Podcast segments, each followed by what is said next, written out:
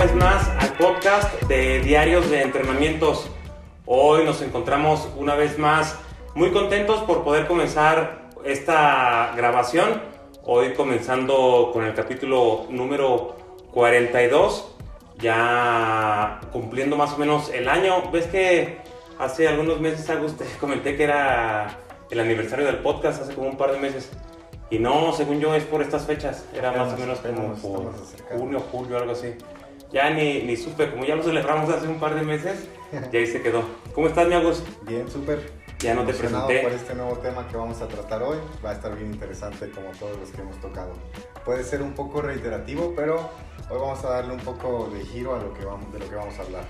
Sí, ya, ya hemos hablado sobre tipos de dietas y sobre la importancia de la alimentación y que te acerques a un profesional también para que te puedan recomendar de una manera saludable una de estas dietas que a veces siento que está mal llamado el término dieta, ¿no? O sea, como que mucha gente eh, relacionamos el término dieta a restricción, ¿no? Como a no comer nada rico, a comer cosas insípidas, como que está bien relacionado ese término, ¿no? Pues todo el mundo tiene una dieta, es que es lo que comemos a lo largo del día y le damos connotaciones a que sea un plan de alimentación restrictivo, que restrinja algunos alimentos o algún tipo de alimentos. Hace algunos meses estuvimos, Agus y yo, también grabando un capítulo sobre dietas y ahí hablamos sobre tendencias en la alimentación. Tocamos, las principales que, que, hay en este momento, las más famosas, hablamos de la dieta cetogénica, tendencias veganas, este, dietas ricas en proteínas o disociadas en nutrientes, y hoy va a ser algo parecido de lo que vamos a hablar. Oye, que ah, hay que dejar bien claro, ya lo habíamos dejado también claro en aquel capítulo y también a través del contenido que hemos ido haciendo, que en realidad ningún tipo de esas dietas que ya hablamos es eh, más recomendable o menos recomendable, simplemente se debe de acoplar a las necesidades de la persona, ¿no? Y a los gustos de ellos. Sí, claro, a partir de, de varios estudios en la actualidad, lo que más pesa para que un tratamiento dietético sea efectivo es que tanto te puedas adherir. Y pues cada persona se adhiere a distintos patrones dietéticos. Por eso es la necesidad de ser eh, una nutrición personalizada y no dejarse guiar por tendencias dietéticas, no seguir dogmas dietéticos. Pero eso es bien común. Yo recuerdo todo el tiempo que hemos estado en mi parte, o sea, que, que yo he estado en, un gimnasio. Eh, antes, cuando no era entrenador y ya después también como entrenador, es bien común que llega la gente y te dice, oye, este, es que, ¿cómo ves? Me recomendaron la dieta de la manzana. O, ve, mi prima me pasó una dieta, o sea, que es otro error, ¿no? O sea, hacer la dieta de alguien más. O voy a hacer la dieta de la leche, de la luna. Algún día te comenté de la dieta de la uva, no sé si recuerdas. Sí. Que un, un entrenador de un gimnasio me comentó que a él y a sus clientes les resultaban muy buenas la dieta de la uva. Y pues tuve la duda y le dije, oye, ¿cuál es la dieta de la uva? Y pues es que una semana, güey, comiendo puras uvas, güey. Está mal, ¿no? ¿Qué pedo con eso? Sí. Bueno, cualquier tratamiento dietético en teoría debería de seguir algunas reglas o algunos principios básicos de la nutrición. Principalmente que sea una dieta adecuada para ti, es una dieta accesible, que sea variada y que sobre todo la puedas disfrutar, que no sea un martirio el hecho de que tú estés llevando a cabo un tratamiento dietético. Entonces, si alguna dieta ya sale de esos principios, pues por ahí es el primer punto de alarma para que pues, tomes tus precauciones en, en hacerla o en la persona que te está recomendando esto, pues hagas oídos sordos, nada más. Sí, sí.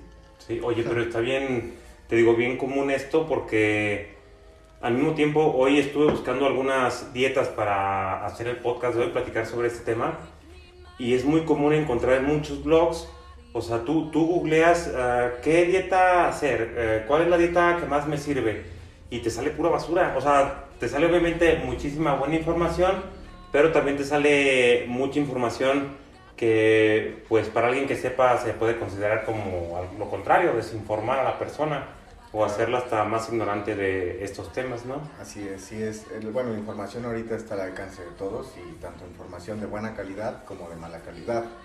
Y bueno, vamos a hablar ahorita de algunas dietas que tú estuviste checando, pero yo traigo dos en específico, en las cuales me gustaría recalcar que muchas veces eh, no necesitamos alguna bárbara de regir para que desinforme. A veces eh, las personas que generan esta desinformación tienen un respaldo médico, no necesariamente nutriólogos, sino que algunos son doctores y que han promovido a lo largo del tiempo distintos tratamientos dietéticos a pesar de no tener evidencia científica. Y se han generado libros de esos tratamientos dietéticos y se han, han sido bestsellers que han vendido millones y millones de copias en distintos idiomas y abusando de una falacia de autoridad. Quiere decir que, por ejemplo, en mi caso, yo soy nutriólogo y un ejemplo, yo le digo a Aarón, vas a comer pollo todos los días en la noche y esa, le voy a poner la dieta del pollo. Pero también te di una lista, una serie de indicaciones en la cual tú vas a evitar ciertos tipos de alimento, evitar los alimentos procesados, vas a empezar a consumir más vegetales, más frutas, vas a bajarle el refresco y a todo esto. Después de dos meses vamos a checar a Aarón, vimos que disminuyó su circunferencia de cintura, bajó peso, disminuyó su IMC y yo abusando de mi, de mi, de mi licenciatura, por así decirlo, de mi autoridad, digo, ah, tuviste estos resultados porque cenaste pollo todas las noches. No fue porque le bajaste a todo el consumo de alimentos procesados, porque generaste un déficit energético y aparte te mandé una rutina de entrenamiento en casa. Fue porque comiste pollo todas las noches. Entonces, esto se presta a que la gente diga, ah, pues es un nutriólogo que lo dijo, pero esa es una falacia de autoridad y, no representa, cuando te digan algo de esto es así porque él lo dijo, eso no significa nada, nada, o sea, así sea un médico, sea un doctor, a veces se van con la finta de que, ah, esta persona hizo este libro y es doctor, ¿doctor en qué? Pues doctor en filosofía o algo así, filosofía y letras, que no tiene nada que ver con las ciencias de la salud, pero ya porque es un doctor, pues asume esta falacia de autoridad y aprovecha de esta posición. Oye, luego muchas veces también esos mismos doctores ya lo hacen por marketing, ¿no? Saben que bajar de peso se pudo con puros vegetales y la dieta del vegetal. O sea, ya crean su propio, su propio sistema, aunque a veces no vaya en contra de otras cosas científicas, pero como dices, se agarran nada más de ciertos estudios para solo decirte lo positivo de eso, ¿no? Sí, claro, eh, eso que tú mencionas es, ya lo hemos mencionado en otros podcasts, eso es lo que se le llama cherry picking. Tú vas a tomar lo que te conviene de la información o de la evidencia actual para mm, por sustentar lo que tú quieres decir, pero estás ignorando todo lo que va en contra de lo que tú quieres decir. O sea, tomas nada más lo que te conviene y esa es también otra manera de tergiversar la información.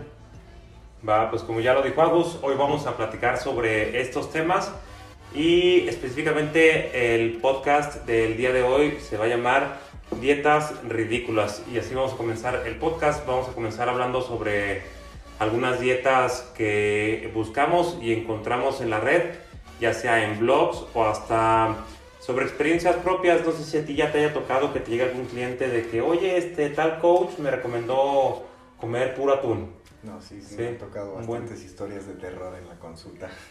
pero está cabrón, o sea, pero es que eh, yo hace años, yo recuerdo que, tipo, antes de que se pusiera en auge todo lo de Facebook, lo de YouTube, había mm, más desinformación que ahorita, o sea, a lo mejor no pudiera decir de números, pero había muchísima más.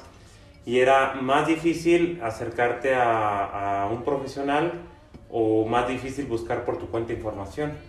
Y entonces por eso uno estaba en el gimnasio y veías al clásico mamado que te decía, come pollo dos veces al día, desayuna claras y cena atún. Y entonces te creías que solo esa era la única estrategia para estar musculoso. Sí, no, la única manera para llegar a, estar mamado. Y lo malo de eso es que uno se la creía y uno esparcía la información que a ti mismo te pasaban erróneamente. ¿no? Y se crea una cadena como de desinformación. Sí, sí, sí, Y está cabrón de eso. Oye, Agus, tú me platicas que... Sigue así. Sí, la gente está cabrón, sí, o sea, pero bueno, o sea, lo bueno de ahorita es que ya, ya es fácil encontrar buena información e información de calidad. Pero también es bien fácil encontrar mala. Sí, también. Todas estas fake news, o sea, no tampoco no solo es relacionado a ciencias de la salud. Hoy en día son más fácil que pues, scrolleando te lleguen fake news y tú te vas con la finca. Y es que lo malo que si ignoras el tema, también es complicado saber si la fuente es, buena o no. O sea, ahorita, por ejemplo, tú ya tienes conocimientos amplios en nutrición y en entrenamiento, y si te llega algún rumor, ya es fácil uno mismo con el criterio ya decir, ah, no creo, igual lo investigo, pero no creo que esto sea cierto. Pero es lo que te digo, o sea, la persona esta que yo te comenté hace rato eh, tenía ya años de entrenador y es una persona de alrededor de 40 años y él lo afirmaba de que la dieta de la uva pues te iba a poner súper bien. Pues ahí lo que te digo, o sea, mucha información hasta por parte de, personas que se dedican al medio, o sea, a lo mejor no decir profesionales porque muchas veces los entrenadores este, no tienen algo que los avale y es pura práctica, pero pues sí se deberían de considerar profesionales si estás tratando con Sí, gente de los modos, gimnasios. son voceros, o sea, el entrenador también tiene que tomar la responsabilidad de su puesto y es un vocero, tiene que tener cuidado de todo lo que transmite, todos los mensajes que transmite, es una gran responsabilidad que creo yo también que se está, pues, se está descuidando mucho ese aspecto, ¿no? Sí, está cabrón. De hecho, ayer nos encontramos en el gimnasio y, ayer grabé un pequeño video para, para mi canal de una sección que tengo de visitando gimnasios. Apenas andamos con lo de la edición, pero quiero tocar unos temas acerca de los entrenadores que pues yo pienso que nos incumben a todos. Este, a veces a veces temas como esos, como los de qué te sugiere el entrenador, o sea, si te está sugiriendo que comp- compres algo, que utilices un suplemento, que hagas cierto tipo de alimentación, o sea, qué tipos de consejos te da. Y aparte de eso, otro tema que voy a tocar ahí va a ser el servicio que te dan ellos en un gimnasio. Muchas veces en los gimnasios nos hacen sentir como si nos hicieran un favor los entrenadores al momento de atendernos, cuando no debería de ser así, o sea, estás pagando un servicio. Se han de sentir como se ve luego en las películas americanas, ¿no? Que le tienes que pagar al entrenador para que te dé un servicio Claro. extra. Y aparte tú estás pagando tu mensualidad que incluye ya el entrenador Sí. de piso, que a lo mejor no te va a dar un entrenador personal, pero pues mínimo un servicio de calidad sí te tiene que estar dando.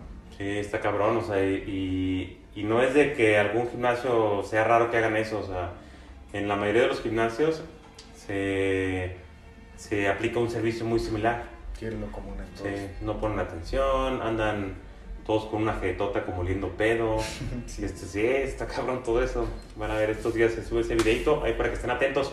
Entonces, Agus, me comentabas sobre las dos eh, dietas ridículas con las que vamos a ¿Quieres comenzar. ¿Comenzamos con estos o comenzamos con las que tú vas, estuviste checando? Si quieres, di una y luego te digo otra, y luego tú nos dices otra, y luego yo te digo acá otra. Y ya vamos ahí armando el tema.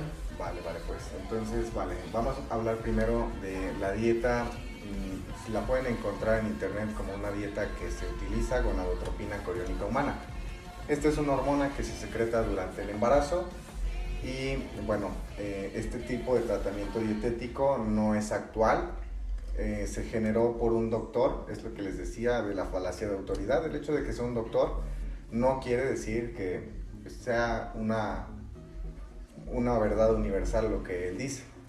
Entonces, este doctor se llama Doctor Simons, en 1954 empieza a hacerse popular por usar el tratamiento dietético en el cual se ayudaba de la inyección diaria de algunas unidades de gonadotropina coriónica humana.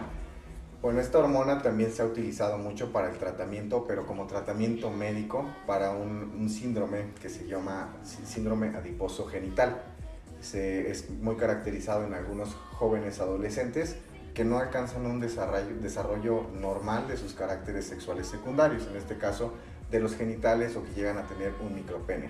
Se les administra la gonadotropina coriónica humana para tratar ese síndrome y como está relacionado con hormonas, al arreglar ese, pues esa eh, disregulación hormonal que ya, que ya tienen, pues el doctor se daba cuenta que empezaban a disminuir un poco su circunferencia de cintura o empezaban a bajar de peso y sobre todo en esas áreas. Por estas áreas está muy relacionado que tú almacenas grasa o almacenas tejido adiposo en estas áreas, a veces por cuestiones hormonales.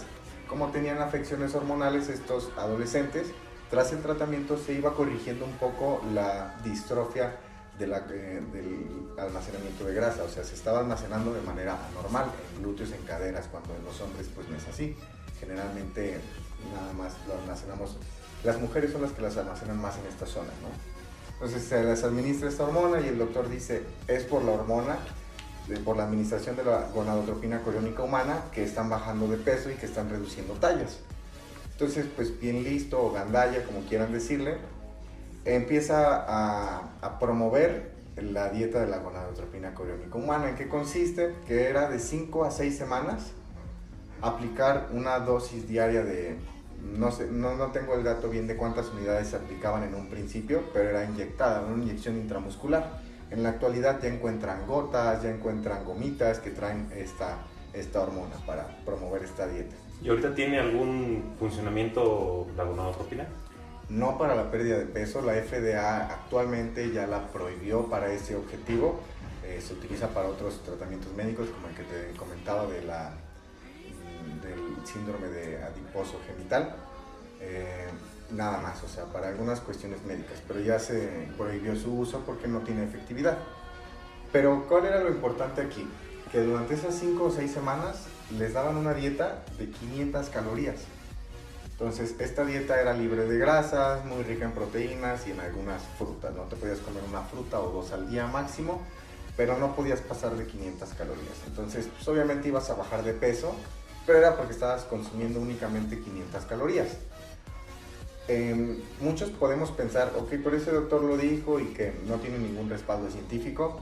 Sí tuvo respaldo científico. Su primer publicación de este tratamiento dietético fue en la revista The Lancet. Es de las mejores revistas que pueden haber a nivel mundial en cuanto a carácter científico. Pero muchas veces lo hemos dicho aquí, que un artículo esté publicado en la revista que sea, no significa que sea de, rigor científico. Ese artículo al, al año o al año y medio lo refutaron muchos autores diciéndole que pues no era por la gonadotropina coriónica humana, sino por la dieta restrictiva, sumamente restrictiva de 500 calorías diarias.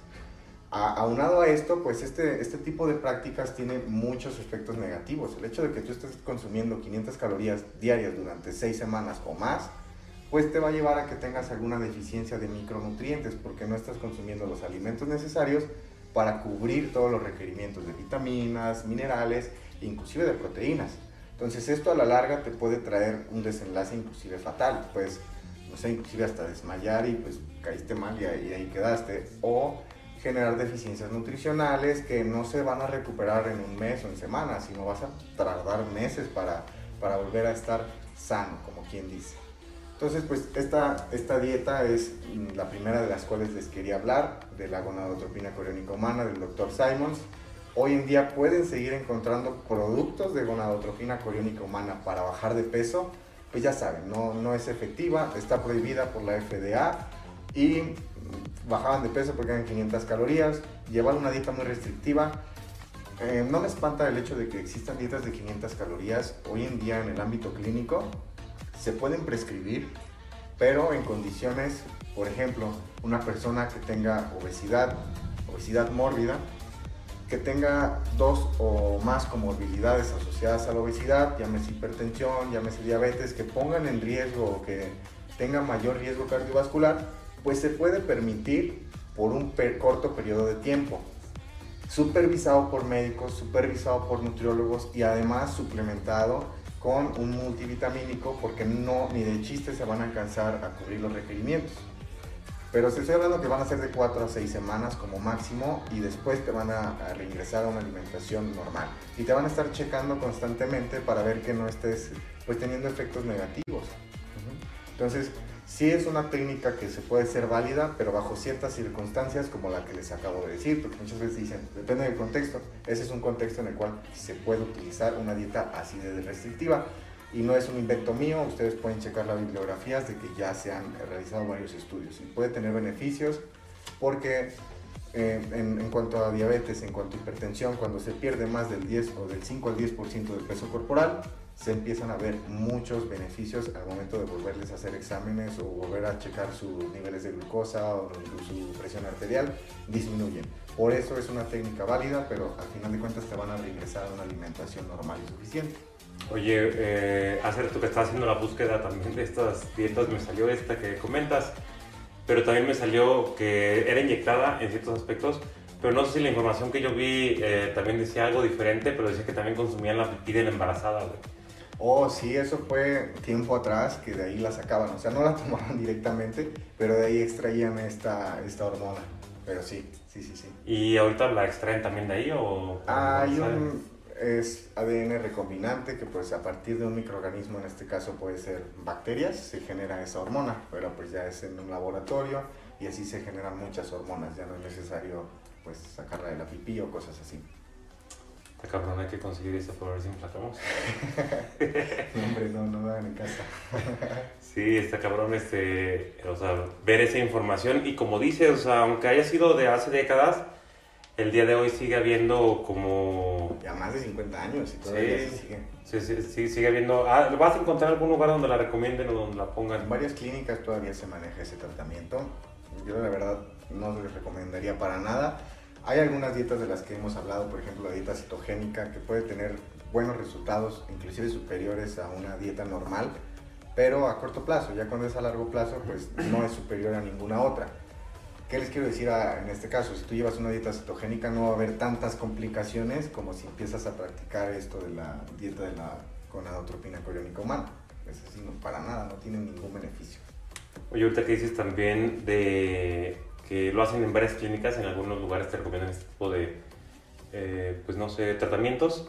Eh, más que nada a veces en spas, ¿no? Cosas así. Sí. ¿Viste estos días pasados el caso que hubo de una chava deportista que acaba de fallecer también por ingresar a un spa, hacerse un tratamiento? Sí, muy satanizado ese caso, pero pues es un riesgo el hecho de ¿Ves que, días pasados hablábamos ya de, de, de... hecho, en el último podcast o hace dos podcasts platicamos sobre, sobre la mesoterapia, o sea, algunos tratamientos que se hacen también en spas o en el mismo gimnasio te lo llegan a dar. Y muchas veces hasta personas preparadas, hasta cirujanos o, o personas relacionadas a la medicina. Y ocurrió esto, que a una chava muy conocida en el mundo del fitness, yo la verdad no recuerdo su nombre, ¿tú lo ubicas? Odalis, creo. Odalis, eh, muy joven, 19, 20 años. Sí, y entró a hacerse un tratamiento que me imagino que era como patrocinado o regalado por el, spa. No supe si era regalado o algo así. sí, porque según eso, pues grabó varias historias ahí como recomendando el lugar y esto y era un tratamiento como para evitar la sudoración en el área de las axilas. Oye, pero qué cabrón, o sea, se oye algo muy fácil que nomás va a ser, no sé, es algo muy básico. Es que, por ejemplo, se escucha básico, pero el hecho de poner anestesia no es algo sencillo, es una especialidad médica, médico anestesiólogo. La anestesia pues es muy delicada y es distinta para para una persona que está sana, para una persona que tiene diabetes, para una persona que tiene hipertensión. Y a esto súmale pues mm, el factor que puede ser causante o no, no lo sabemos y no somos quienes para, para indagar o para señalar.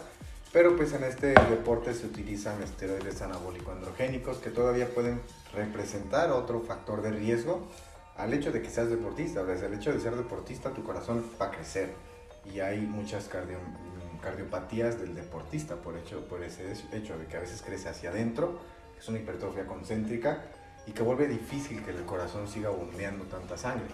Entonces, mm, esta clínica creo que no tenía los, los permisos. Entonces, pues si no tiene los permisos, yo creo que el personal que aplicaba la anestesia ni siquiera estaba calificado. Y pues de ahí se derivó pues este problema, ¿no? Sí, está canijo. Sí, estuvimos viendo todo estos días, pues fue, fue muy conocido en todo México y duró varios días como que hablándose mucho del tema. Y sí vi esta posición de la empresa que decía que habían sido por sustancias que a lo mejor la persona había usado sin comentarle a la persona de la anestesia. Pero sí está cabrón que personas que no tengan la preparación este, estén haciendo la labor pues, de algo tan importante, ¿no? O sea, cuando ya recibes algo. Y sobre todo, pues, eh, también que quede la, pues, el aprendizaje de que si van a ustedes someterse a un procedimiento médico y utilizan cualquier sustancia, no estoy hablando de esteroides, estoy hablando de algunas otras sustancias psicoactivas, lo mencionen porque pueden tener alguna interacción con la anestesia o con el procedimiento que les vayan a realizar.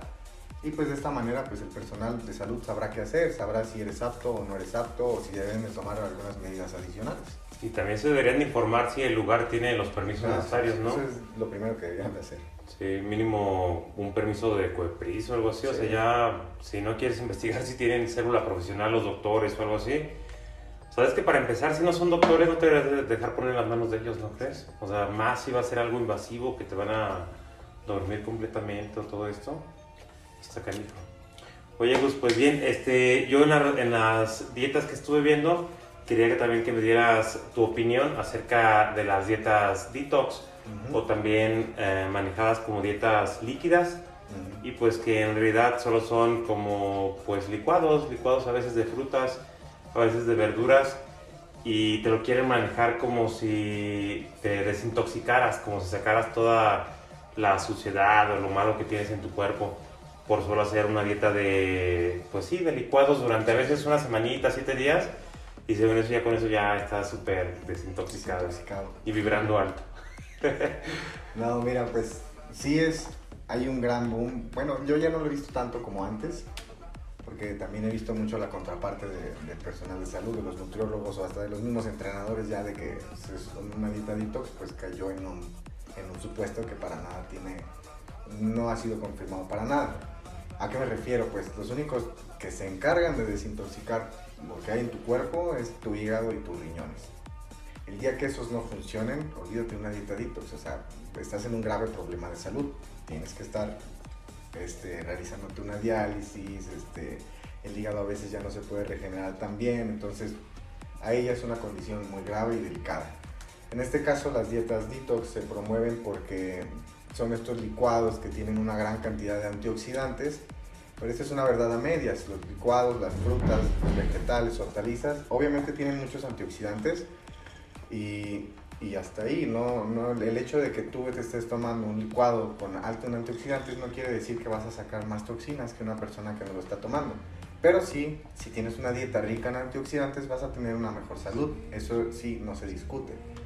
Pero no es necesario que tu dieta sea a base de, de puros licuados. Obviamente recordemos que necesitamos otros nutrientes que, que se, encuentran en proteínas, ya sean de origen animal o vegetal. Y otro, pues otro aspecto negativo que yo llegaría a ver de estas dietas líquidas es que no te generan saciedad. Todo este proceso mecánico que llevamos desde, ingresas los alimentos a tu boca, todas estas bolos alimenticios, pues retrasan el vaciamiento gástrico, te hacen sentir un poco desatisfecho y te generan saciedad. Sobre todo las proteínas, eh, liberan algunas hormonas que, que al paso de los alimentos en tu, tracto digestivo se liberan algunas hormonas relacionadas con, con la saciedad a nivel sistema nervioso central. Entonces, pues ya tiene pues dos puntos. Primero que no es detox, que es por lo que te lo venden.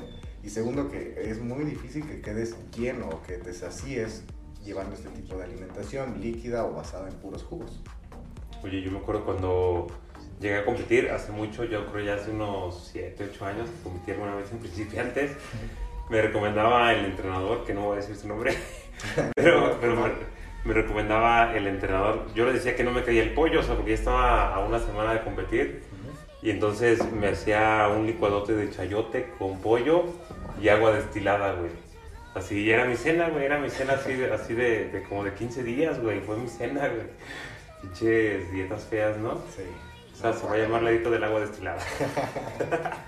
sí, qué, qué, qué malo. Pues lo que platicábamos, güey, la desinformación de todo esto, ¿no? O sea, Claro. y te digo, y a veces está más mal uno por no investigar y por no informarse bien al momento de que te dan este tipo de consejos, ¿no? También antes en el culturismo, o, o sea, era también igual la desinformación, ¿no? O sea, había Sí, ciertos no, gurús. bastante. Ajá, y entonces, entonces como que pocas personas eran las que, pues, él usaba esto, él hacía aquella rutina y entonces las personas la hacían de esa manera. O sea, yo recuerdo que hasta, que hasta llegué a leer revistas de Flex o de estas tipo de revistas americanas donde te sugerían que fueras a entrenar en la madrugada, a las 3, 4 de la madrugada porque estaba entrenaba Arnold. Y entonces, entonces, este, ahí tienes todo el artículo de la revista, este, dándote consejos que a qué hora de despertarte, qué hacer después de entrenar a esa hora. Y las personas que trabajan en Sí. el turno nocturno, pues ya se la pellizcaron. Ya ¿no? sé, Nunca van a poder hacer eso. Sí, o sea, pero, pero más sin embargo, los que están bien clavados sí intentan hacer esas cosas. o sea, Sí, sí, sí. sí. intentan hacerlo por un lado o por otro, pero pues, pues como decimos, ¿no? A veces buscamos como que el camino fácil, ¿no crees? Y a veces no es tan complicado, o sea, no es como descubrir como... Sí, aquí yo creo que la culpa también pues, es de uno mismo, ¿no? Que se deja llevar por, por la primera la primera información que le llega a la mano, la más rápida o la que más te conviene en este caso, y pues no investigamos un poquito más. Claro. También hay cierta parte de culpa por parte de quien las lleva, ¿no? No Sí, solo de quien sí. lo recomienda. Pues sí, pero volvemos al mismo que te comento, o sea, está cabrón a veces la ignorancia, o sea, porque, porque no, como no tienes un punto de comparación y muchas veces la persona que te lo recomienda a veces está mamado o ya compitió, güey, o sea, y a veces nos dejamos de ir por esos pequeños factores que pensamos que ese güey va a saber más que el güey delgado que es nutriólogo, ¿sí? o sea, pues ese güey está flaco, o sea, este güey está mamado, pues obviamente los consejos de este güey van a servir más. Claro. Y pues los consejos de ese güey es comerte el pollo con agua destilada y chayote, güey. Qué mal esas comidas. Y luego el pollo cocido, güey. Ni siquiera la planchita ni nada. Sin sal, güey. Sí, sin sal y sin nada, güey. Malas dietas, pero pues bueno.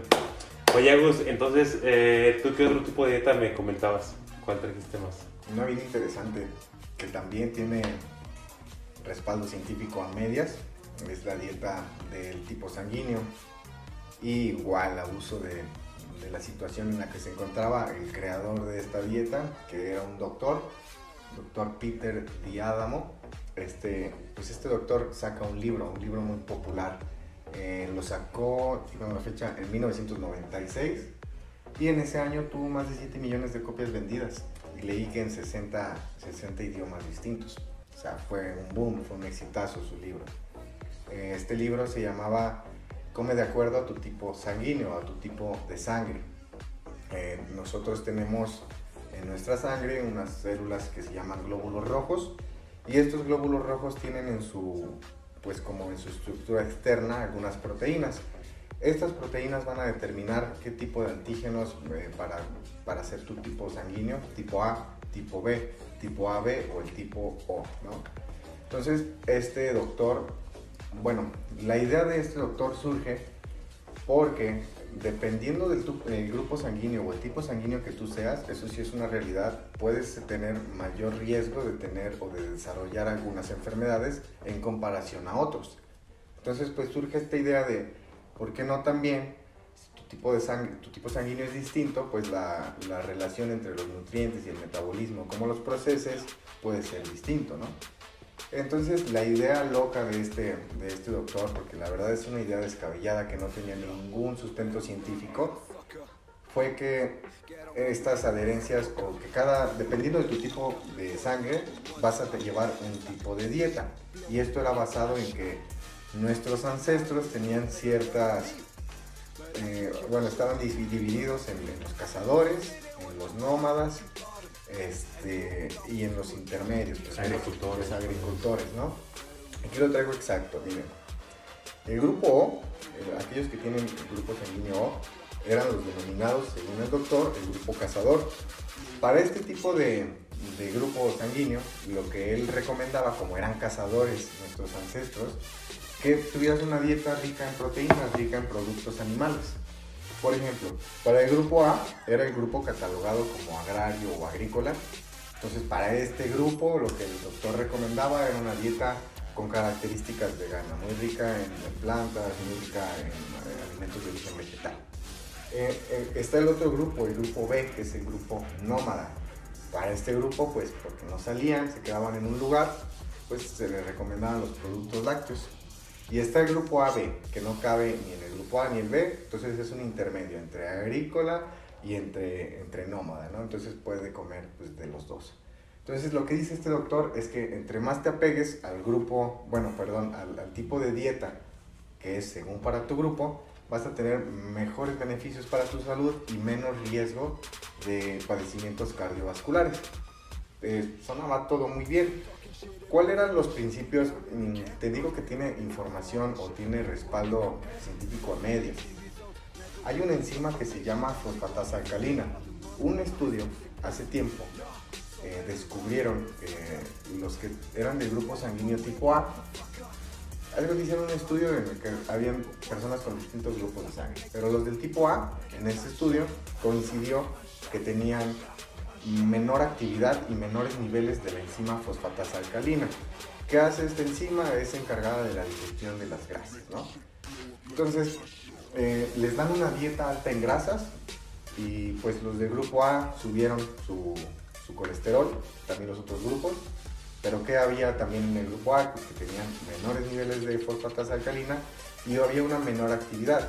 Se supone que si tú estás comiendo una dieta muy rica en grasas, esta enzima debería estar trabajando más porque le estás dando más con qué trabajar, mayor sustrato.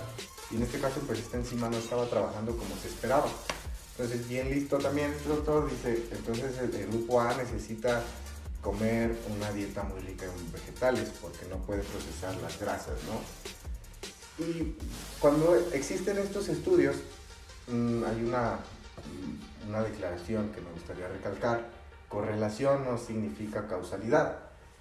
La única manera en la que se hubiera significado causalidad en este estudio es que hubieran evaluado marcadores clínicos. ¿Qué quiero decir con esto? Que hubieran evaluado a lo largo del tiempo si esas personas de verdad no, no, hubieran desarrollado algo o manifestado algo de manera clínica en laboratorios, en medidas de colesterol, pero a largo plazo, ¿no? No había nada de esta información. Entonces, pues, no sé si gandallamente, pues este doc tomó esta información, la, la tergiversa y dice, ok, entonces esto respalda mi idea de que deben de seguir una, una dieta según tu tipo sanguíneo. Pero en su libro, no importa tu tipo sanguíneo, y él ya te decía que debías de comer para esto, pero no importaba tu tipo sanguíneo, tú debías de seguir, además de lo que él te decía, para cada grupo sanguíneo, una lista de alimentos, por ejemplo, aquí decía, alimentos, venían los alimentos, grupo A, B, AB y el grupo O, y por ejemplo venía pizza. Esto, este grupo lo puede comer, este grupo no, pero curiosamente todos los alimentos ultraprocesados los disminuían todos los grupos y en todos los grupos se promovía el consumo de algunos vegetales y hortalizas, sobre todo aquellos que tenían muchos antioxidantes, las blueberries y no sé qué, ¿no? Pero pues si son, por ejemplo, si son los tipo, los, los O, que son los cazadores, a ellos también les decían, tú también tienes que comer blueberries, o tú también tienes que comer fresas en, mayor cantidad. No tenía ningún sentido con lo que estaba promoviendo. Y era por eso que se daban estos buenos resultados, porque tiempo después se genera una revisión en el 2013. Esta revisión, eh, una revisión es darle una checada a todo lo que ya hay relacionado a este tema. Lo primero que encuentra esta revisión, o lo que primero me gustaría resaltar, es por qué se hace la revisión. Se hace porque a nivel científico se busca un consenso y dicen, pues este tratamiento no tiene ninguna, ninguna evidencia, vamos a ver qué hay de verdad encontraron 17 publicaciones y de esas 17, cuando haces una revisión, hay, hay, un criterio de elección para saber qué artículos ibas a seleccionar y cuáles no. De los 17 que encontraron, solo uno cumplió con los, criterios de elección. ¿Qué quiere decir esto? Que los criterios de elección van en función de la calidad de la metodología con la que se haya, se haya hecho esa publicación o ese artículo o esa investigación. De esos 17, los otros 16 quieren decir que eran de una calidad muy mala por ende, no nos podemos basar en esa información para hacer afirmaciones. Solo uno. Y de ese uno se estudió que en los, mm, bueno, se estudió las dietas para los distintos grupos sanguíneos y los efectos en el colesterol y en el peso, en la circunferencia y en el IMC. ¿Qué encontraron? Que sí, que sí disminuían su circunferencia de cintura, sus niveles de colesterol y el IMC, pero a nivel estadístico hacen algunos algunas pruebas para asociar si de verdad fue por el grupo sanguíneo o por la dieta que comieron. Y se dieron cuenta que eran, estos resultados eran independientes del grupo sanguíneo. O sea, no tenían nada que ver tú fueras A, positivo, A negativo, B o, o AB. O sea, era por el patrón dietético que había seguido. Nada tenía que ver el grupo sanguíneo que tú tenías. Tiempo después, bueno, estos resultados son en una población sana. Eh, las, bueno, los que estaban promoviendo este tipo de dieta dijeron, eh, estos resultados, ok, a lo mejor se están enmascarando los efectos positivos del grupo sanguíneo porque son poblaciones sanas que no tienen ninguna enfermedad. Vamos a revisarlo en sujetos que tengan sobrepeso y obesidad. ¿Qué sucede? Lo mismo.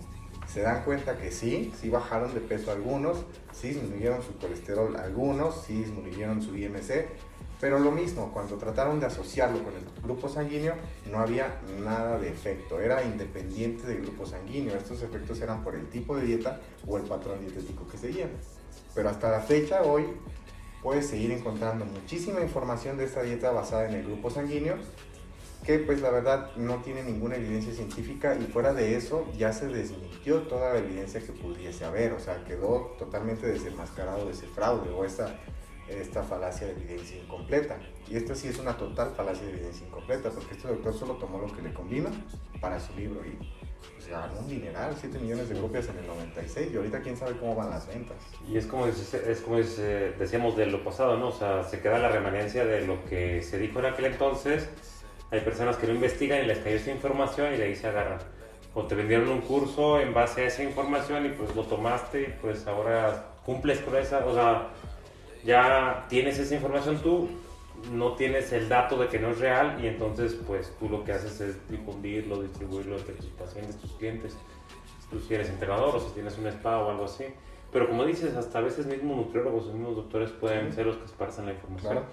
Oye, güey, ahorita que dijiste del, del libro del Señor, fíjate que yo también luego soy de ir a ver libros a la librería, o sea, nada más por gusto me meto y los estoy viendo. Y muchas veces me he clavado en el área de, de salud. O sea, muchas veces te, te, no sé, sale un, sale un libro de alimentación, de nutrición, aprende a comer bien, baja de peso con estos tips, cosas así. Y son libros. Uno a veces imaginaría que con el hecho de ser un libro, este, ya es una buena información, una información confiable que te va a servir pues para lo que quieras. Y entonces así mismo he ido y he visto así libros y lo volteas y lo lees y a veces dices así como que el aclamado doctor de no sé Sí. dónde y no sé qué. Y por ejemplo, eso me pasó por ejemplo con el libro de Cerebro de Pan. Uy, ese libro fue atacadísimo por lo Sí. mismo, es la misma situación. Sí, Yo algún día lo llegué a ojear y tú fuiste el que me comentaste, o sea, que, que había sido, o sea, que era, pues, más que nada es la opinión del don, ¿no? O sea, la opinión y lo que él te quiere platicar, pero no quiere decir que sea, pues, verídico al 100% lo que sirve. No, y es un best- bestseller, o sea, no fuiste tú el único que creyó eso. Y millones de personas en todo el mundo compraron ese libro creyéndoselo. Y esa es una, es una lástima porque yo pienso que los libros en relación a las ciencias de la salud no, no cualquiera debería de ser publicado, deberían de estar revisados porque pues puede ser un daño a la salud pública el hecho de que se esté generando esta desinformación. A lo mejor ese libro no te, va a ocasionar un desenlace fatal, pero imagínate que este doctor Simons de la dieta de la, de la dopamina humana hubiera hecho su libro y se empezaron a hacer prácticas a raíz de ese libro, pues muchas personas pudieron haber terminado con desenlaces fatales incluso. Entonces, pues sí es un riesgo. Y sí, el hecho de que esté en un libro, el hecho de que esté en un artículo no quiere decir que es de rigor y que sea totalmente cierto. Oye, que sí, sí es dañino, pero yo pienso, bueno, de qué dañino es dañi- dañino, o sea, no quiero minimizar eso que te llegue a ser malo, que te pueda llegar a, a causar algún daño más grave. Pero también son bien poco sostenibles, güey. O sea, también que te digan así como que solo vas a comer esto, la comienzas, pero no creo que por más que pase el tiempo te vayas a acostumbrar o te vaya a gustar, ¿no crees? Aparte, pues a quién le va a gustar el hecho de estar inyectando todos los días para bajar de peso. Claro. No Oye. lo vas a sostener. Oye, antes de, de- de decirte el- el- la otra dieta que te quería comentar, también ahorita se me vino a la mente, cuando yo estaba joven veía que mi mamá iba a que le dieran alguna alimentación y ella de joven sufría de sobrepeso. Y entonces fue con un doctor y no sé si sea como una variante de la dieta que hablábamos de la dieta Atkins, pero le daban una dieta basada en grasas. Pero por ejemplo su dieta era comer menudo, güey, y no comer tortillas, ¿sí? o sea, nada, lo que le proviene era no comas tortilla, pero comer Claro. tu menudo con tu carnita, o sea, y podía comer cosas de ese estilo, pero no le podía entrar a las verduras, güey, no le podía entrar a nada de pan, ningún tipo maíz, trigo, nada de esto, pues no le puedes entrar a nada, güey. ¿Has escuchado ese tipo de dieta? Sí, pues son las dietas, es una dieta cetogénica, ¿no? Una dieta cetogénica está restringida en carbohidratos, los encontramos en frutas, verduras, cereales, leguminosas, entonces, pues sí puedes comer menudo, pero no quiere decir que lo puedas comer lo que quieras, de todos modos son calorías y si no estás generando un déficit energético, no vas a perder peso. Podrías perder 2 o 3 kilos, pero van a ser de agua, porque no estás consumiendo carbohidratos y los carbohidratos se almacenan en los músculos a manera de glucógeno muscular. Para que tú almacenes glucógeno muscular, por cada molécula de glucógeno ocupas 2 de agua. O sea, por eso pierden peso agua y glucógeno nada más. Y las primeras semanas vuelves a comerlo y vuelves a recuperar esos 2 o 3 kilos. Oye, es como la dieta de la uva, ¿no? O sea, si vas a hacer la dieta de la uva, pero te comes 3000 calorías de uvas y... De todos modos a. Ajá, y tú no necesitas 2000, o sea, ¿cómo vas a Exacto. engordar aunque... O sea, vas a engordar y sin nutrientes, ¿no? O sea, o sea todo malnutrido y gordo. güey. Sí, está cabrón eso. O sea, y es que es lo malo de ese, de ese tipo de alimentaciones. Mejor dicho, sobre la desinformación en este tipo de alimentación, porque pues como comentábamos antes del podcast, o sea, no quiere decir que por una dieta ah, de este estilo sea negativa. Lo negativo es no saber acoplar bien el, el, el, el estilo de la dieta. O sea, porque por ejemplo hablábamos de la adherencia, ¿no? O sea, que pues primero debe de ser adecuada para la persona. O sea, a ti no te gusta comer pan, no te gusta comer tortilla, a lo mejor una dieta de este estilo es adecuada para ti. O sea, si, si llegas a esa conclusión ah, tú como nutriólogo o el especialista, eh, pero no quiere decir que por eso, o sea, voy a comer toda la carne que quiera y toda la grasa que quiera y muchas veces este, este aunque sea solo cierto, cierta desinformación, es lo que está mal, ¿no? Lo que está negativo. Por ejemplo, en la dieta Atkins, cuando surge esta dieta, otra dieta creada por un doctor, doctor Atkins así se llama, y sacó su línea de productos, los puedes encontrar en GNC o en varias tiendas. Y en un principio eh, estaban viendo que existían bastantes efectos negativos en cuanto a la elección de ciertas proteínas o el origen de estas proteínas. Cuando, por ejemplo, una dieta Atkins es una dieta cetogénica. Si ustedes en esta dieta cetogénica o rica en proteínas, escogen únicamente proteínas de origen animal y de proteínas de origen animal ultraprocesados, sí o sí van a tener efectos negativos en la salud, comparado a que si escogen proteínas de origen vegetal o menos procesadas, o sea, no vas a tener los mismos efectos positivos en la salud si tu dieta es más basada en productos del mar a que si son más basadas en carnes rojas, porque el exceso de las carnes rojas también es dañino y está relacionado con, con cáncer y no lo, podemos, no lo podemos dejar de ver como nutriólogos. Entonces, si una persona realiza la dieta Atkins y encontró una, un menú o ejemplos de menús que están basados en ultraprocesados de origen animal o en proteína únicamente de origen animal, pues por ahí va a tener más efectos negativos que los positivos que puede llegar a tener por perder peso. Sí, eh, bueno, te digo, yo había tenido algunos contactos con ese tipo de dieta por medio de clientes también que llegaban y que me decían que estaban en ese tipo de alimentación o que se los habían recomendado. Y es que eh, te pones a pensar, y por ejemplo, para una persona que por no sufre de obesidad y le encanta el menudo, y le dices, ¿puedes comer tu menudo? No, no comas tortilla, pues, está chido, o sea, pues comes el menudo, pues también se antoja la tortillita, pero pues menos. A lo mejor se le antoja más que simplemente decirte así como que, ah, bueno, te vas a comer un plato con un pedazo de carne de res, una porción grande de verduras y una porción de carbohidratos. Le va a antojar más, pues, menudito, picosito, cosas así. Sí, sí. Y pues muchas veces es lo malo que a lo mejor las personas que te lo recomiendan te lo hacen atractivo para que te acoples un poquito y puedas bajar de eso de peso, pero pues ocurre lo que nos has comentado, ¿no? O sea, dejan la alimentación y pues posteriormente se recupera el peso que hayas perdido.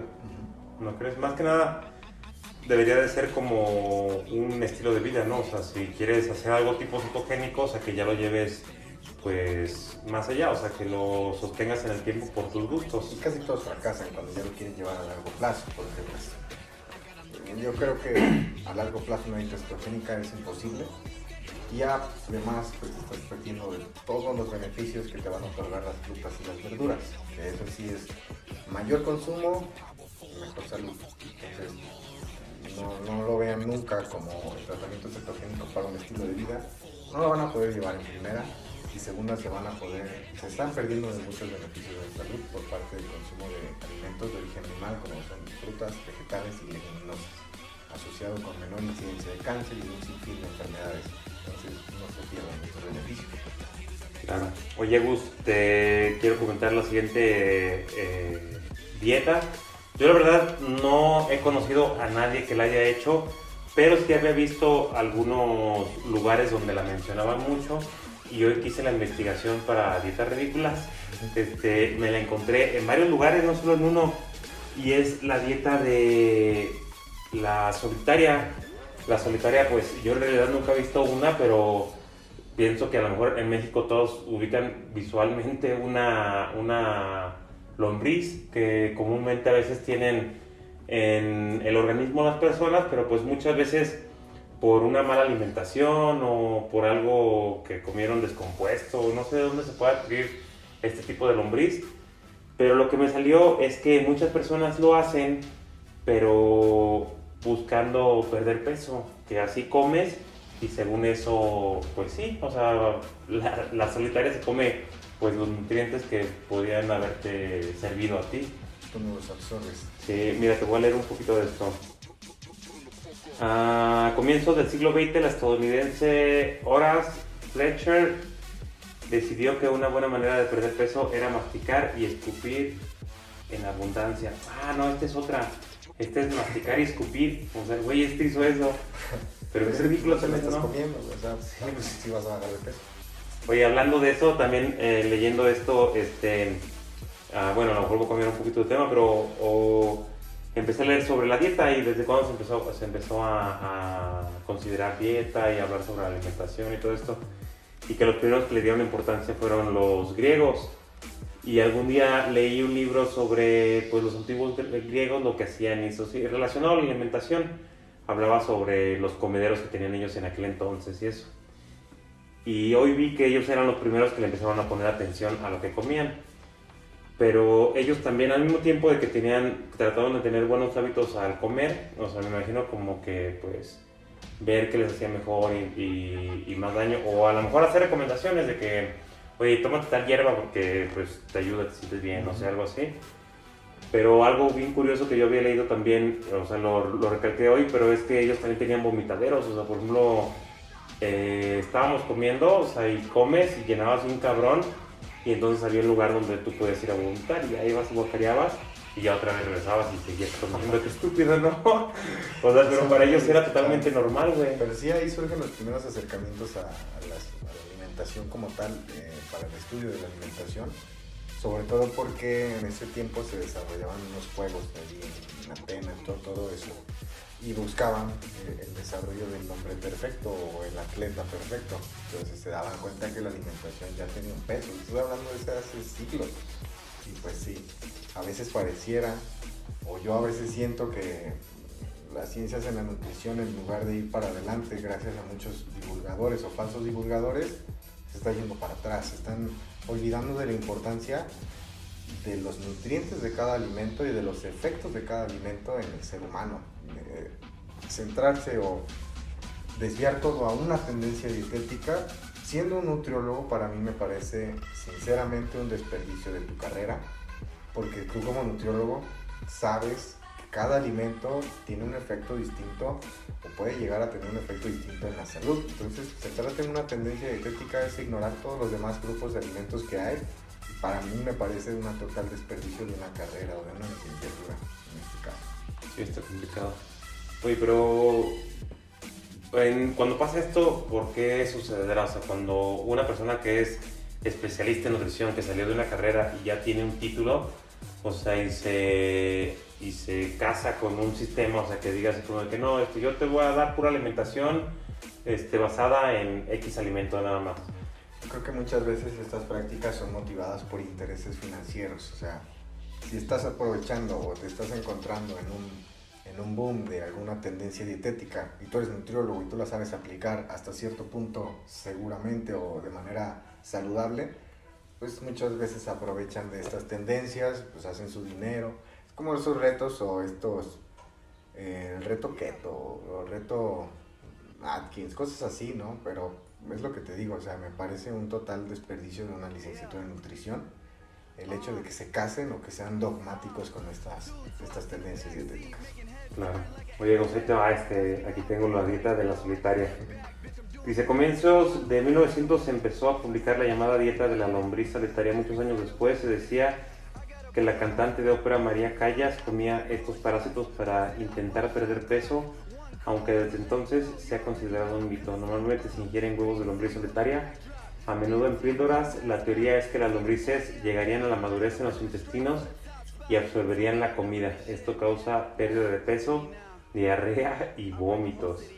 Una vez que la persona alcanza su peso ideal, entonces podría recurrir a una pastilla antiparásitos para deshacerse de las lombrices, aunque expulsar a los parásitos causaba a menudo fuertes dolores y complicaciones rectales y abdominales. Además, la lombriz puede llegar a medir hasta 9 metros, además de provocar problemas de vista, meningitis, epilepsia, demencia y a pesar de todo fue un éxito para la industria de las dietas en aquellos años.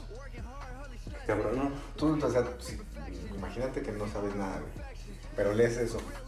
¿Lo harías, güey, a pesar de que ya te dijeron epilepsia y todo eso, güey? No, bueno, a lo mejor ahorita porque uno lo lee, pero es que, pues no, en aquel entonces es lo que decimos, la desinformación. O sea, y... Y hoy en día yo estoy seguro que hay personas que a pesar de leer eso, lo van a intentar, sí. De hecho, a ver, vamos a hacer la búsqueda. Voy a buscar dónde comprar solitarias, a ver si alguien busca eso. Si no, imagino, pues obviamente pues vas a perder peso, tienes diarrea, tienes una infección, estás vomitando, estás perdiendo muchos líquidos, también estás perdiendo tu salud o puede ser que pierdas tu vida, ¿no? Sí. Oye, pero por ejemplo, las lombrices cuando salen en el estómago, ¿por qué salen? Por alguna infección, algo que comiste mal, o no sé por qué. No necesariamente algo que hayas comido mal, en tu mano puedes, Ujú. hay varios vehículos. He escuchado que, que a veces en los niños es común, ¿no? No común, o sea, no común de que a todos les dé. Pues es que están siempre agarrando piso. Ajá, pero sí he escuchado que a veces en el pañal o algo así encuentran una lombrecita. O sea, pero bueno, ¿qué tan común será? O sea, no sé, no sé eso, o sea, pero... Es, es, pues es común si no hay higiene en el lugar donde se desenvuelve el niño, pero pues sí, son los más susceptibles porque pues, te están gateando. Y el niño bien flaco, ¿no? sí, no engorda, sabe por qué. Oye, ve, si busco venta de lombriz y sale en un buen, en, en un buen de ¿cómo se consigue la solitaria? ¿Cómo saber si se tiene la lombriz solitaria? ¿Cómo se mata la lombriz solitaria? ¿Cómo son las lombrices de la panza? Dieta extrema, mujer se traga lombriz solitaria para bajar de peso. Lombriz solitaria, el Y esa lombriz sí puede o sea, crecer exageradamente. Yo he visto videos Pues donde están sacando metros. y no terminan. O sea, no terminan, no terminan de, de sacarla. O sea, puede llegar a ser tan grave esta infección que no es suficiente con un antibiótico. Entonces es invasivo, es una operación. ¿Y no te comerán hasta partes del propio intestino, cosas así, esas madres? No creo, porque se alimentan de los nutrientes que nos alimentamos nosotros. Entonces no creo que se empiecen a comer tu estómago, pero pues tú ya no estás comiendo nada. Y se han de reproducir, ¿no? También adentro. Crecer, no sé cómo se reproduzcan en realidad, pero pues sí, crecen. Eso es de ley que van a crecer. Pues está cabrón. Oye, Agus, este, pues ya nada más para cerrar, este, te voy a leer un, un poquito de las rutinas, que, de las dietas que, que se veían raras. Por ejemplo, esta del arsénico, ah, los remedios mágicos que prometían perder peso en el siglo XIX también Oh, escondían sí. ingredientes. Ese, eh, bueno, el arsénico es pues el fatal. este, hay algunas semillas de Brasil, un tiempo se vendió mucho. Esas estaban contaminadas con arsénico. Personas bajan de peso, sí, pero pues, estaban en riesgo de morirse por una intoxicación de arsénico. Es bien peligroso. No consuman este producto que se llaman semillas de Brasil. No, no tienen ninguno. O sea, van a perder peso, pero están perdiendo vida también.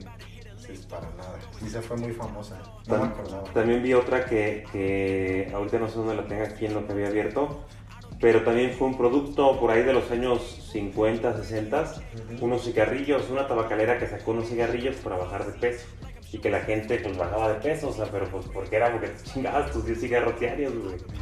Y... hambre. Ajá, te quitaba el hambre, causaba estas cosillas, pero también fue algo que, que duró poco tiempo, igual... Bajaste 10 kilos, pero tienes cáncer de pulmón. Ya sé, o sea, pero es lo que también hace tiempo había visto que eh, la- cuando estaba en auge todo el pedo del cigarro y todo esto, o sea, había doctores que lo recomendaban para ciertos aspectos, o sea, no sé, o sea, hasta para dolor de cabeza o cosas así, ¿sí? O sea, Para ansiedad y todo eso, ¿no? Sí. ajá, te lo recomendaban, no sé, hasta que para la respiración, o sea, cosas que, que a veces ahorita son lógicas. Pero es igual, o sea, yo creo que esos doctores carecen mucho de, de la ética y aprovechan de estas situaciones pues, para venderte su consulta y recomendarte estas falacias.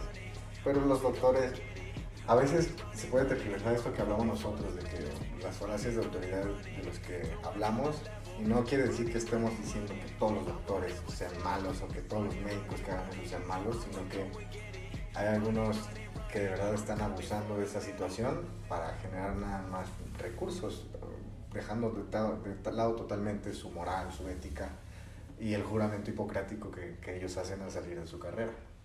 Claro, oye, ve, güey. La dieta de los lentes azules. La compañía japonesa Yumetai dice que la clave para perder peso está en la vista. Por 20 dólares puedes comprar sus lentes azules que harán que la comida no se vea apetecedora y comerás menos. Obviamente la realidad dista mucho de la publicidad y los resultados en los consumidores dejan mucho que desear. Pues el güey, el güey te recomendaba que te los pusieras para ir a comprar tu mandado y que no se te iba a antojar, no sé, de ver esta pedo. Abusando ahí de la psicología de los colores, ¿no? Si ves todo de otro color, pues ya no te va a causar apetito, pero Igual, no sé, o sea, no se me ocurre de qué manera poderlo aplicar, pero ha de haber estrategias, ¿no? Que puedes utilizar para no, para, ya ves que platicábamos de los hábitos la vez pasada, o sea, que puedes utilizar para que no se te antojen ciertas cosas, claro, sí, sí, pero, pero así de los lentes, pues no creo que te haga nada. Exacto. Ve, esta también la vi, la dieta de la comida de bebé. O sea que eso se trata de comer puro Gerber, güey, a lo largo de los días, que igual durante dos semanas. O sea que con la dieta delgazas, que porque la comida de bebé está hecha sin muchos preservativos y es fácil de digerir. Eh, la dieta del parásito, que ya te lo comenté. La dieta de las galletas, igual esta era de un doctor. Ah, esta es la que tú dijiste, doctor Sigal. ¿Sí es la que tú dijiste? No. Ok, las dietas del doctor Sigal son altas en fibra y vienen con muchos hechas con ingredientes secretos que te ayudarán con tu dieta. te comes galletas al día, especiales durante el día, además de un plato fuerte por un mes y puedes perder hasta 15 libras. Sí, dieta detox, hablamos de ella, la dieta de la toronja, que también comes puras toronjas y te dan chance de comer otras cosas, pero sin excederte de las 800 calorías. O sea, que bajan de peso por eso. Oye, y eso, y eso que dices, muchas veces eh, yo considero que, o sea, obviamente por eso bajan de peso, por el déficit calórico que están llevando, pero muchas veces también este tipo de dietas o alguna moda nutrimental viene también acompañada con que te dicen así como de que salga a correr todos los días una hora, haga ejercicio todos los días una hora, hora y media, cinco días a la semana. Y entonces si también la persona era sedentaria y está aplicando, aparte de la alimentación que le diste, ejercicio, pues obviamente va a tener resultados, ¿no? Claro, sí.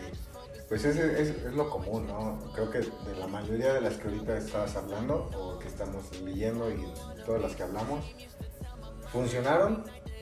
No era porque, porque como el nombre le decía, que por algún, por ejemplo en el de la gonadotropina no era por la gonadotropina, en el tipo de sangre no era por, la, por el tipo sanguíneo, sino por el patrón dietético que ellos llevaban. En el caso de la gonadotropina porque estaban consumiendo 500 calorías. Y en el caso de estas pues todas son de menos de 1000 calorías. Da igual lo que te comas vas a bajar de peso pero no quiere decir que sea saludable. Entonces pues cualquier dieta que sea que te la vendan por por algo de marketing por ejemplo en esta de la toronja y ya cuando te das cuenta pero vas a comer 800 calorías está funcionando por eso no porque estás comiendo nada más toronja Ve, esta está buena para mí, güey, la dieta del chocolate. Basada en la ingesta diaria de malteadas dietéticas de chocolate, en teoría el mercurio de cacao light era capaz de reemplazar vitaminas y quemar grasa a corto plazo. Pero te digo, lo más sorprendente es que en su tiempo muchas de estas dietas funcionaron.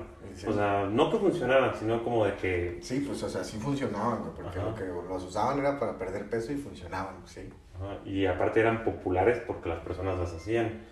Te digo, o como te vuelvo a comentar, este, mi mamá sufría de, de, de obesidad cuando estaba más joven.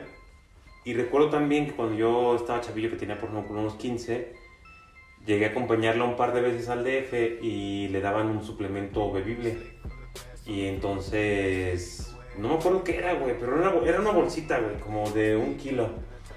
Y entonces para aprovechar la, la vuelta, pues me tenía que traer unas tres bolsitas y porque iba por ella al DF y, y la dieta era como de un kilo, kilo y medio y entonces nada más te comías una proteína al día. O sea, no, no era proteína, o sea, no sé qué era, o sea, era un, batido. polvo, un batido, ajá. Y venía acompañado de otras cosas que decía, este, esto también, ¿cómo es esto? ¿Cómo es aquello también? Y te vendían otras opciones, o sea, pues es que simplemente es el negocio, nada más que uno a veces no lo piensa porque estás desesperado por buscar algún remedio rápido para tu situación. Pero por ejemplo, te permitían comer otras cositas que ellos vendían. O sea, un sobrecito donde lo echabas una taza y lo completabas con leche o con algo y ya está como un panecito. Ah, ok, sí, sí. ¿Sí? O sea, otro igual, así es como un budín y entonces te lo comías, eso te lo puedes comer con un pan. Con... O sea, pero en realidad solo era un suplemento o algún complemento, o sea, de algo que te hace falta para no desequilibrar tu alimentación. Y lo que no estaban viendo era que estaban consumiendo muy poquitas calorías. Ajá, que pues, lo, lo que decimos, te recomendaban también ejercicio, comer menos, y te decían, pues ahorita que vas a estar haciendo esta dieta, si le da hambre, cómo hace poquita verdura, cómo hace poquita jícama, cómo hace tus frutos rojos, o sea, recomendaciones que, que, pues igual vas a hacer si estás haciendo otro tipo de alimento, otro tipo de restricción calórica, ¿no? Claro. Está cabrón eso, y pues como lo decimos, al fin y al cabo es pura información. Este, no hay que buscar uh, la piedra filosofal ni, ni, inventar ningún remedio raro ni, ni calar ningún método muy extravagante Eh, ya lo hemos platicado muchas veces y siempre es la misma conclusión. Lo único importante es el déficit calórico, ¿no? Sea lo que sea que tú elijas para comer, debes de, de, comer menos. Pienso que deberíamos de hablar en un capítulo, deberíamos de hacer un par de podcasts, ¿cómo ves? No sé si de una vez te amarro, pero un podcast de, eh, a grandes rasgos, o sea, sé que a lo mejor en un solo podcast no lo vamos a poder dejar muy claro, pero a lo mejor una guía para las personas que, que, ya están un poquito metidas en la alimentación del gimnasio, haciendo sus propios menús, un podcast de cómo hacer tu propia dieta, tu propia alimentación, a grandes rasgos, y deberíamos abordar otro igual, pero cómo hacer tu propio entrenamiento. Y a lo mejor tomar aspectos que son muy importantes y primero que nada que, pues, que vayan aprendiendo por este aspecto. sí, pues hablar de las generalidades para que ustedes puedan empezar en casa y tarde que temprano sí se van a tener que acercar a un profesional si quieren seguir progresando porque sí es necesario ya después individualizar, pero sí dejen, podemos dejar las pautas generales tanto de cómo eh, diseñar un programa de entrenamiento y cómo ya sea diseñar un programa de alimentación para la pérdida de peso o para el aumento de masa muscular, porque son distintos. Oye, Gus, ¿y algunas últimas recomendaciones que le quieras dar a la gente acerca de estos temas de la nutrición, de dietas milagrosas, todo esto? Pues bueno, que no hay un hilo negro, no, no existe ningún, ni ningún tipo de alimento milagroso que los va a hacer bajar de peso, sino un déficit energético, que básicamente es comer un poco menos de lo que ya están acostumbrados a consumir, menos energía de la que están este, acostumbrados, ¿no? Es necesario hacer un cálculo calórico para esto, es necesario saber cuántas calorías están consumiendo normalmente, para determinar sus calorías de mantenimiento y a partir de ahí empezar con un déficit energético si quieren perder peso o un superávit calórico si quieren empezar a ganar masa muscular o un poco de peso. Em, en este caso, pues la mayoría, si no es que todas las dietas de las que hablamos, las que funcionaban, sí funcionaban, pero no quería decir que fuera porque era esa tendencia dietética, sino porque generaban un déficit energético. Y lo que quiero que se lleven a casa es que para ustedes puedan bajar de peso de manera sostenida y que lo puedan mantener a largo plazo, es la adherencia lo que más va a pesar. O sea, más que cualquier tipo de dieta, cualquier tendencia dietética, es la adherencia que ustedes pueden llegar a tener. Y ustedes se pueden adherir de distintas maneras a distintos tratamientos nutricionales. Hay que encontrar el que mejor se les acomode y el que no esté siendo un martirio para ustedes en su día a día, que no es, oh, ya tengo que comer esto otra vez y disfrutarlo o cosas así, sino que algo que sea satisfactorio, que sea variable y pues nada, recordarles también que el consumo de frutas y verduras, cuando alguna dieta los quiere quitar, para mí no me parece una muy buena opción en lo personal, sobre todo por los aspectos eh, benéficos que trae el consumo elevado de frutas y verduras. 5 porciones de frutas, 5 porciones de verduras al día es lo mejor que pueden empezar a hacer hoy por su salud. Oye, y pues mencionar eso, o sea, que ningún tipo de alimento se puede, o sea, ningún tipo de alimento se, debería de restringir. Si se registre, si se restringe, es porque no te gusta, o porque no lo toleras, o por algún motivo de estos, pero no por sugerencia del profesional. O sea, que el profesional te diga así como de que no vas a comer huevo porque te va a hacer daño, no comas leche porque los lácteos te van a engordar. Claro, claro. Este, bueno, algunos productos sí se deben de restringir un poco el consumo el ultraprocesado, bajen lo más que puedan, no quiero decir que eh, a donde, vayamos, a donde salgamos, a donde estemos, vamos a ver productos ultraprocesados. Tampoco es una, algo muy fácil el hecho de dejarlos, pero bájenle. Si consumen dos o tres productos ultraprocesados diarios, bájenle a uno. O si consumen cinco a la semana, bájenle a tres a la semana y van a ver luego, luego cambios positivos en su salud. Súper. Oye, ¿nos quieres dejar tus redes sociales? Claro, me pueden encontrar en mi Facebook personal, Agustín de la Rosa, mi página en Facebook de la Rosa Fitness and Health, en Instagram de la Rosa Muscle Lab y igual en, YouTube. Bueno, pues casi llegamos al fin de este podcast. Gracias por haber llegado hasta aquí, gracias por haber visto el capítulo o haberlo escuchado si estás en alguna de las plataformas de audio como iTunes o Spotify. Gracias por haber llegado hasta aquí. Y pues eh, para cerrar, ya saben que no hay que, eh, eh, no hay que buscar algo milagroso. Todo es, en realidad es todo muy básico si, si, si, lo quieres hacer de la manera que es. O sea, no hay que, como dices, no hay que buscar el hilo negro. O sea, Yo, por ejemplo, yo muchas veces le comento a las personas que conozco como socios o que necesitan alguna ayuda a veces para bajar de peso, muchas veces de empezar, por ejemplo, de un día para otro a hacer alguna, alguna dieta muy exagerada o buscar ir con el nutrólogo luego, luego el primer día que comenzaste a hacer ejercicio, yo muchas veces les comento, o sea, pues a lo mejor si vas a estar 15 días en ir al nutrólogo y ya, ya estás haciendo ejercicio, pues a lo mejor lo primero que puedes hacer de aquí a que vas con el Nutri, pues mínimo bajarle al refresco. Si estás acostumbrado a tomarte un litro diario de refresco, pues vele bajando, a lo mejor vele cambiando mínimo a refresco sin azúcar. Si estás acostumbrado a comer mucha comida frita, tu milanesa, tus alitas, cositas así, pues mínimo ir supliendo estos alimentos, a lo mejor mínimo por no comidas no muy saturadas en grasa, Igual si estás comiendo postres y todos los días te comes un par de cosas dulces o estás acostumbrado a comer tu botana, pues simplemente empezar a bajar este tipo de cositas. Siento que todos, por, muy poca información que tengas acerca de la nutrición, todos ubicamos qué es bueno para nuestro organismo y qué te puede llegar a causar problemas algún día. O sea, es muy común.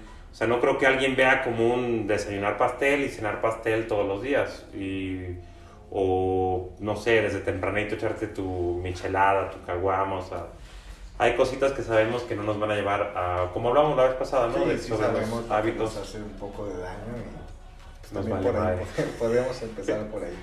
Porque sí, somos pues. conscientes de, de, aquellas cosas que nos están perjudicando. La persona que toma coca diario, estoy seguro que ya le dijeron más de tres veces a lo largo de toda su vida que, y bájale, esto te va a hacer daño a lo largo del tiempo, ¿no?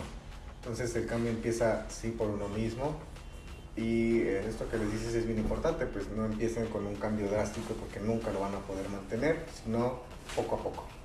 Claro. Y pues ya saben, manda, por nuestra parte es todo. También ya sabes que me puedes buscar en las redes sociales del gimnasio. Nos puedes encontrar como Hardcore City Gym. Estamos en todas las plataformas.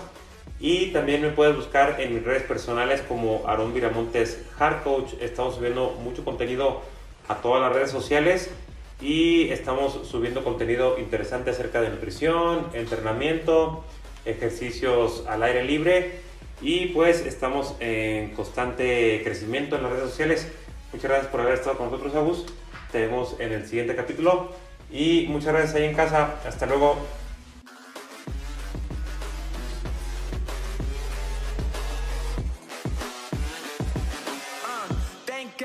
Brothers on the rise now. Endless celebrations all in my house.